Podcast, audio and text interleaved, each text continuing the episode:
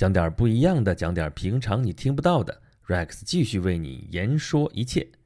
咱们上一期的上一期啊，讲的是华夷之辩啊，其中提到了中国古代西北的一个少数民族啊，叫做月支啊。这支少数民族原来是生活在呃现在祁连山啊、青海啊、甘肃啊这么一带啊，河西走廊嘛。啊，结果后来是没干过匈奴啊，被匈奴向西驱赶啊，赶到了新疆这个地方啊，那时候叫西域啊，结果也没有干过西域的土著啊，被乌孙国继续向西驱赶赶到了中亚那个地方啊，然后他征服了大夏，在那儿定居下来啊，可以说他是被那个匈奴给害惨了。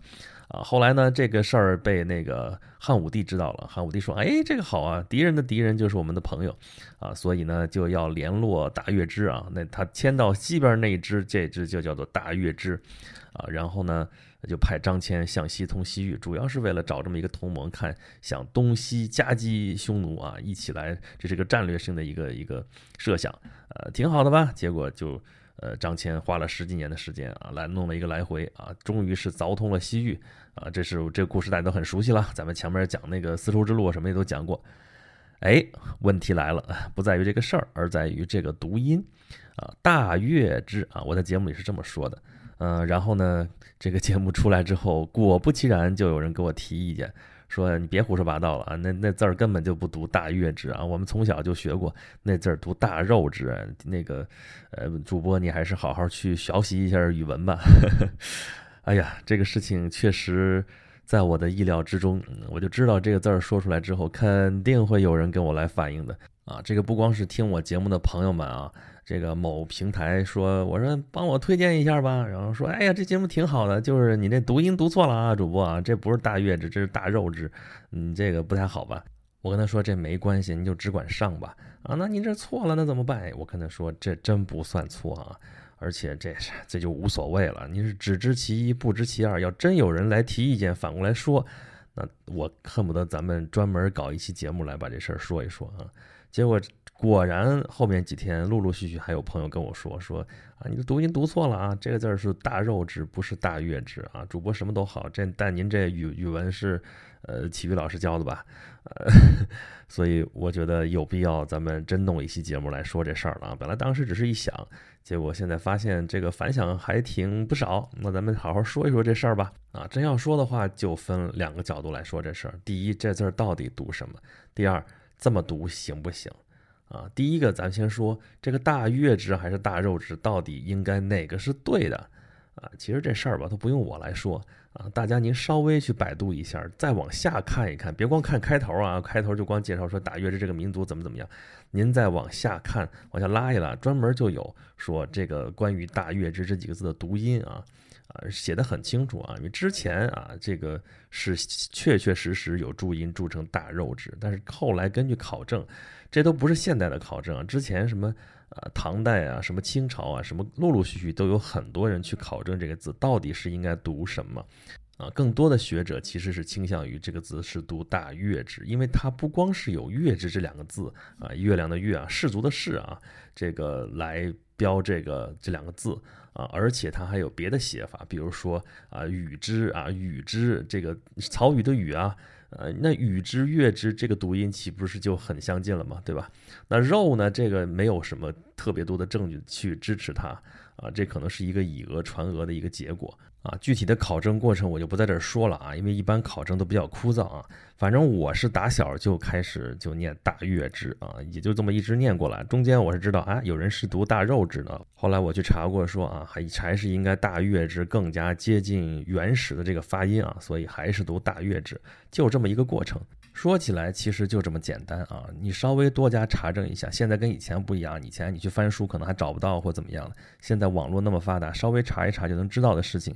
啊，结果大家是凭自己的印象就过来纠正我，当然我是非常感谢大家对我的关注，也是对我的关心啊。这个有人提意见，有人吐槽啊，这个至少是证明咱节目还是有人听的，这个我心中窃喜。呃，只是说呃有朋友过来就说哈说的很不客气啊，或怎么着的时候，我是建议说您再好好查一查这个事儿怎么回事。但这个事儿吧，咱再多说几句啊，这为什么会出现这个读音的这样一个差别呢？到底大月和这个肉？它怎么会就混了呢？为什么会有人觉得该读这？就是因为这个字形出来确实它有两个音啊，而且不是两个音的问题，事实上就是根本不同的两个字。这个其实很好玩的啊，很有意思。就是咱们你看，咱们学识字的时候说啊，一个月字旁怎么怎么样啊，咱们统一会说这是月字旁啊。但实际上呢，你要是说碰个语文老师特别有学问的话，他跟他会跟你说，这个有的时候说他这是月字旁，有的时候说它是肉字旁啊。为什么呢？因为它确实在左边那是一块肉。啊，在什么时候它是一块肉呢？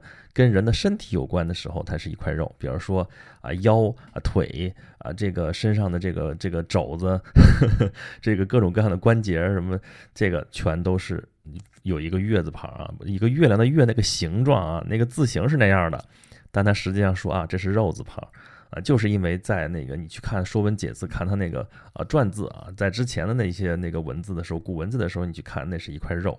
啊，跟身体有关嘛，那是都是人是肉体嘛，所以那是一块肉啊。但是呢，写成那个字形，就是写在我们现在一个啊一撇一横折钩一横横，跟月亮的月是一模一样的这个字形的时候呢，哎，它有的时候它也是月亮的月的意思啊。什么时候是呢？啊，其实月字旁的时候，这个字儿并不是很多啊。但是有有一个大家比较熟悉的词儿叫什么呢？叫做朦胧啊，就是鸟朦胧，月朦胧啊，那个朦胧啊。朦胧这个字其实有两种写法啊，其实意思不完全一样，但是很接近。一个是木字旁的，木就是眼睛那个木啊，就是里边一个框里边两横那个木啊，那个朦胧啊，都写上，你看看你自己写下来瞧一瞧，你就知道这意思了。它跟它是木字旁嘛，那肯定跟眼睛有关系，属于睡眼惺忪，眼睛看不太清楚那么一个感觉，这个叫朦胧。当然现在的标准写法，那个蒙已经不带偏旁了啊。就是蒙古那个蒙，直接写那个蒙字儿，然后龙呢还是木字旁，这样一个朦胧。然后呢，我们平常用的那个鸟朦胧、月朦胧，那个朦胧是月字旁，这个绝对不是肉字旁，这是月字旁，这是因为它是跟月亮有关，它的原意指的是月光不明。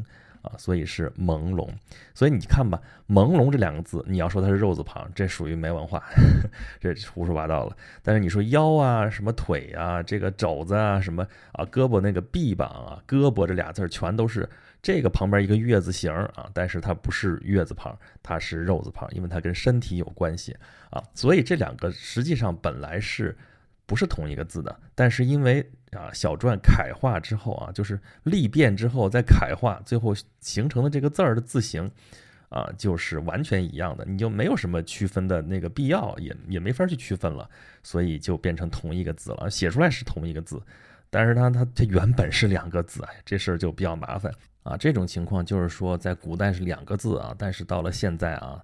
这个我们用起来是变成了一个字，或者说字形长得很像的这种情况，其实还有啊，比如说王跟玉啊这两个字，就是王嘛，我们知道三横一竖啊，玉嘛，我们知道三横一竖再加个点儿，那是现在的写法，但是在古字里边其实也是三横一个竖，但这三横一竖是有区别的啊，怎么区别的呢？王那个三横一竖啊，你仔细去看那个字吧，中间那一横要比上下都要短，而且是中间那一横是要往上移。什么意思呢？就是离上边那个比较近，啊，它是有讲究的造字啊。这个，啊，上边这三横代表的是天地人啊，中间一以贯之，这一贯通，这就是人王啊。那它又是呃天地人嘛，人在中间啊，这是人主，人主他在中间，他是比较近天的，所以他离天比较近，好吧？这是古代人的这种观念啊。玉呢就没有前面说的这个王的这个意思，所以它虽然也是三横一竖。啊，但是呢，它这三横中间距离是一样的啊。那这两个字做偏旁的时候，我们经常也混着用啊。比方说，我们经常说王字旁一个什么什么东西，其实不是王字旁啊，它其实是玉字旁，因为跟玉有关的字儿特别特别多。比方说什么球啊，什么仆啊，什么环佩叮咚啊，什么呃琳琅满目，这都是跟玉有关的字，所以这是玉字旁，不是王字旁。那王字旁的什么字啊？王字底儿吧，皇帝的皇，那底下肯定是个王，真没跑。所以王跟玉不是一个字啊，我们平常见的多的那个王字旁其实是玉字旁，所以在大月支和大肉支这个地方上啊，那到底是月呢还是肉呢？啊，都是都有这个可能，因为写出来是一样的嘛。啊，这你去考证吧，他考证说啊，原来其实注音啊，因为这其实是外来语。那么注音的时候，音译嘛，啊，用的是这个字。那既然用这个字，它标注音的时候说啊，在那个“之”那个字儿上啊，特意注音说这是“之”啊，因为本身这个汉字读“士”嘛，士族的“士”啊，它也读“之”，但是那个用的比较少。那专门注它了，但是没注前面这个“月”，那肯定是用啊最常用的那个音。那最常用音这个字形就是“月”。那么还有其他，比方说它有刚才说它又叫“雨之”啊，就曹禺那个“雨”，那跟那个“月”的音很接近，所以它应该读“月”。啊，好吧，这详细考证啊，我说不说，但说了也不少了。但是我没说具体是谁考证什么什么什么书啊，这事儿咱要真说，感兴趣大家自己可以去查。那么，所以你说这是大月之呢，还是大肉之呢？啊，我现在觉得其实无所谓啊，正经的读法应该是大月之。我现在倾向于认为大月之是对的。那么你要都大肉质呢，我也能理解，因为确实曾经有个注音是大肉质。那么这就那就算都有点道理吧。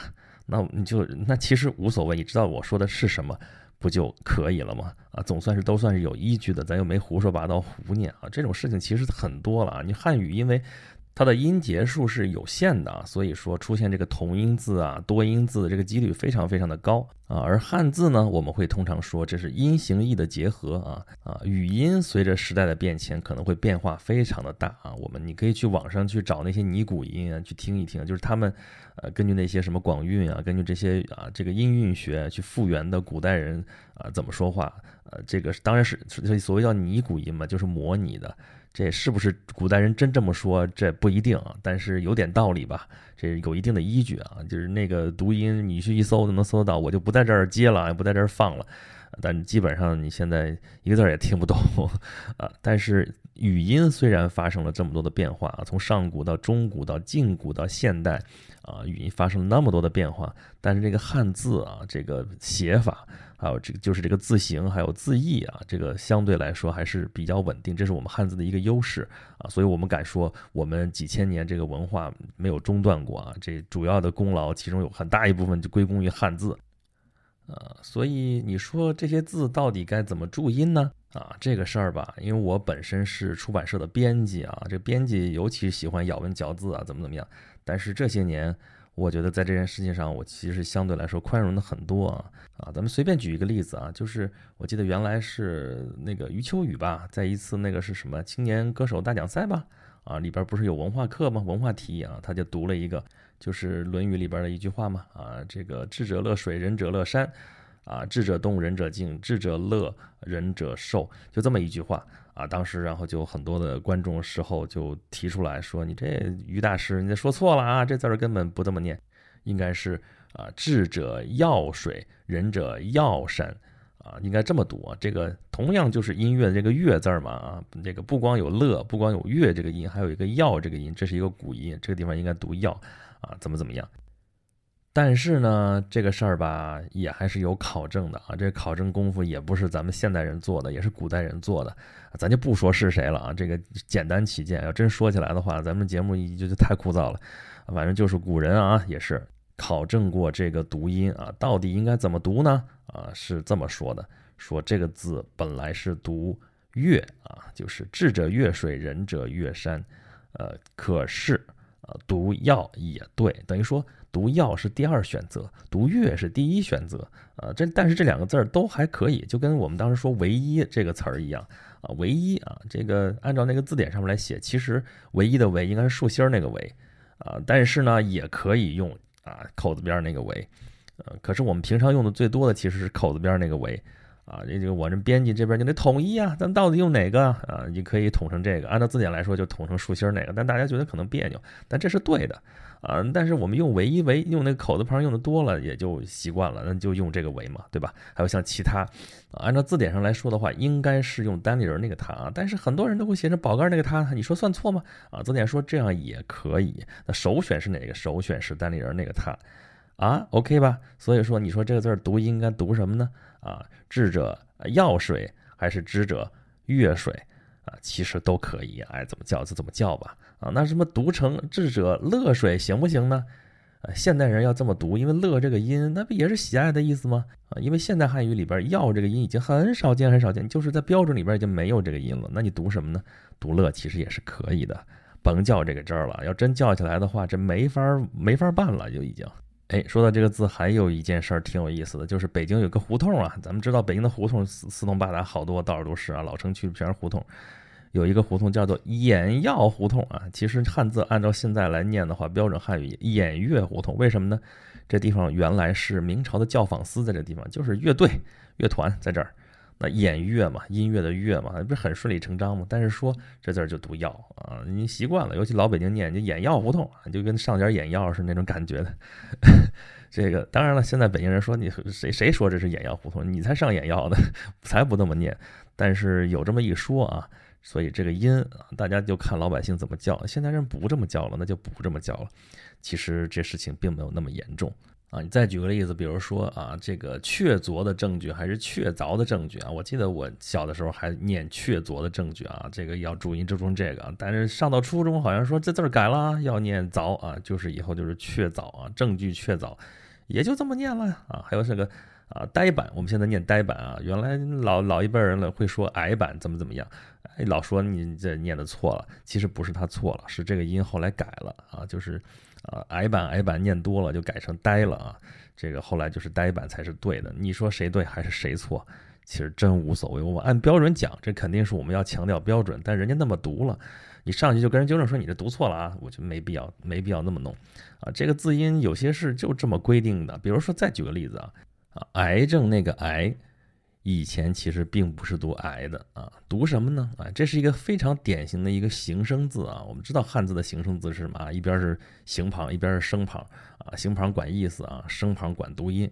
这个很明显啊，形旁就是一个病字头嘛，对吧？那它跟病有关系。那那里边那是啥呢？那明显是声旁，应该读它的音。那这是一个什么字呢？哎，上面一个品，下边一个山，这字儿读什么呢？读言啊。咱们这个节目不是叫演讲录吗？啊，这个上面一个品，下面一个山，其实就是我这个岩石的岩这个字儿的异体字啊。所谓异体字，就是从前有这么一种写法，还有这么一种写法，就有这么一个写法，岩就这么写啊。为什么里边是这个字呢？啊，这也不完全是只是借它一个读音啊，这也是有意思的。为什么呢？啊，癌症嘛，或者说之前叫炎症嘛。啊，它是什么？就就肿瘤嘛，恶性肿瘤，对吧？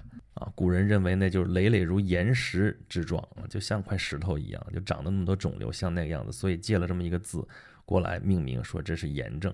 啊，原原来可能就只用里边那个字，加上病字头就是这个字。啊，叫着叫着叫着，后来西医进来了，西医里边有个词儿叫炎症，就是现在发炎了，怎么怎么样？我们经常说啊，什什什发炎了。那个炎两个火，那个字儿那肯定读炎，对吧？那那这里一个也叫炎症，那个也叫炎症，这分不清了，对吧？那怎么办呢？所以这个原来那个病字头的炎症就改成了癌症啊。现在那个两个火的那个字儿还是炎症，这两个就区分开了啊。这个字儿的读音就根据这个实际需要就这么变了。啊，我为什么想起来这件事儿呢？是不是今天刚刚看见知乎上有这么一道题，就说啊，为什么你看韩剧啊、日剧里边还说啊，癌症它会叫做炎症，为什么会这么念呢？啊，炎症，我我发不了那个音啊，但是很明显它是说的是炎症，其实本来就是汉字嘛，本来就是汉语发音，为什么他读这个字？那就是因为这个原先叫炎症，嗯，这汉语就叫炎症，后来我们大陆这边改了，但是像台湾啊、韩国他们读音并没有跟着改，所以他们还是在读古音。好吧，说了半天这个读音的事儿，那么大月之这样的啊，到底是应该怎么读呢？啊，咱说了，大月之可能读月，啊，这个音可能比较接近实际的情况啊，但是呢，按照古音你实际上也是读不出来的啊。那么大肉之呢，它又有一定的那个呃背景，有一定的这个依据，那么你要读大肉之，那就读吧，那也就是有此一说，所以说。呃，也还可以啊，还有很多这种情况，这个读音啊，怎么怎么样啊？但是这个地方我其实想说一点什么呢？呃，就是说不要着急说别人的不是啊。这个时候我想起来，咱们之前啊，这个中学吧，应该是初中学过一篇课文，叫做《抑郁》啊，不是说你得抑郁症那个抑郁啊，这个“抑”是对弈的“弈”啊，这个“抑”这个字儿啊，在古代是专指的，指什么呢？就是下围棋啊，以下围棋这事儿做比喻啊，就是抑郁。啊，清朝人钱大新写的一篇古文啊，我不知道大家还有没有印象啊？他是以下围棋做比喻，讲了一件什么事儿呢？啊，他说他当时就是跟那朋友们啊，看朋友们下围棋啊，然后就他就是觉得那个朋友下围棋下的太臭了，你臭棋篓子，哎呀，你你这么着不就行了吗？你这么着不就行？哎呀，怎么能这样呢？对吧？啊，觉得这人水平还不如自己呢。啊，结果下完人家下完这盘了，说那那你来吧，啊，You can you up 呗，啊，No can no BB 啊，所以说他就来给人下一盘，结果下着才下了几下啊，结果就觉得对方就已经得了先手，啊，下了一半的时候中盘啊，咱们现在围棋的名词叫中盘，中盘的时候他就已经，哎呀，已经这个思维已经枯竭了，绞尽脑汁已经不够用了，啊，结果但是人家对面还游刃有余啊，最后一数就居然输了十三个子。十三字很厉很多了啊！这个围棋能输那么多啊？这前几天不是说那个啊人工智能那个呃已经是战胜了，就是 Google 的那个 AI 已经战胜了欧洲的围棋冠军了嘛？啊，这是一个不得了的一个成绩啊！这比九七年那个时候什么战胜世呃国际象棋冠军卡斯帕罗夫那个还要厉害，因为围棋其实规则更简单，但是实际上比那个国际象棋更难啊！这插出来一句，但就是说这个对弈这事儿啊，那个。输给了人家十三子之多啊，所以说人家对方并不是说棋力不如他，那他于是这位啊作者就陷入了深思啊，他在想什么事儿呢？啊，就说说治学这方面也是啊，我们现代人看古人的书啊也好啊啊，跟现代的人对话也好，老是说别人不对，这儿不对那儿不对啊，随随便便就说你这儿错错了，你这儿怎么怎么样了啊？但是呢，你平心而论，你真的不会犯错吗？啊，你犯错了之后，人家也这么就啊得理不饶人，你觉得合适吗？对吧？你自己都不一定能把自己的事儿搞清楚呢，你自己的事儿还没搞明白呢，你去着急说人家的干嘛呢？啊，我不是说别人指出我的问题来不对啊，虽然这件事情我是确实大约这上面我是有我的道理的啊，别人那朋友们前边说了，朋友们指出来啊，说他有他的想法，这个有这个互动，我觉得非常非常的好，我只是在跟大家说这件事儿，就是说。呃，在说别人不是的时候，大家是不是先好好想？你比如说这个事情很简单，你说我之前百度一下，就很清楚这个事情到底是怎么回事儿。呃，那么你碰到别的事情的时候，是不是也应该这样？是相对来说比较稳重呢？啊，而且说就算你占理儿，咱也别得理不饶人，是不是这样也会好一些呢？啊，事儿既然做出来，那么。对就是对了，错就是错了，这个自有公论啊，没必要揪着这件事情不放啊，也没必要说在这上面啊搞出点什么优越感来。我觉得双方都不要有这种事情啊，不要，我并不会说这次啊这事儿我对了吧？你看你们都错了啊，也不是那意思啊，也不是说就算我错了，我也不承认我错了，肯定咱老老实实的承认错误啊。啊，如果我们平时跟人讨论问题的时候都能有这种态度，说啊，那对就是对了，错就是错了。我指出你的错误之前，我好好看清楚，说是不是我，呃，确实是对的。那么指出别人的错误来的时候，也平心静气的说，这不就是一个比较好的一个讨论问题的一种状态吗？啊，我们现在说网上有很多的网络暴民啊，怎么怎么样啊，网上一争论这事儿就舆论就一塌糊涂，这种东西，如果有这种心态的话，我们是不是就会少很多这种情况呢？哎呀，这篇文章其实还是挺好的，我准备拿出来再温习一遍，跟上次那个封建论一样，我把它再念一遍吧。当然还是不在咱们这节目里念了，我单独啊在外面再开一小段节目，再录这么一遍好了。啊，我再澄清一下啊，我今天说了那么多，不是说大家给我提意见我不高兴，不是那意思，我太高兴了。咱前面说了，有人给我提意见，说明您爱护我，说明您在关注我，太好了。呃，那么还是希望大家继续给我吐槽啊！吐槽的通道我再告诉大家一遍啊，就是关注我的微信公众号“轩辕十四工作室”，尽情来给我指出我的错误、我的问题，来给我吐槽，或者来跟我互动啊，或者仅仅表达一个心情过来都欢迎啊！咱们今天的节目就说到这里了，咱们下次再见啦！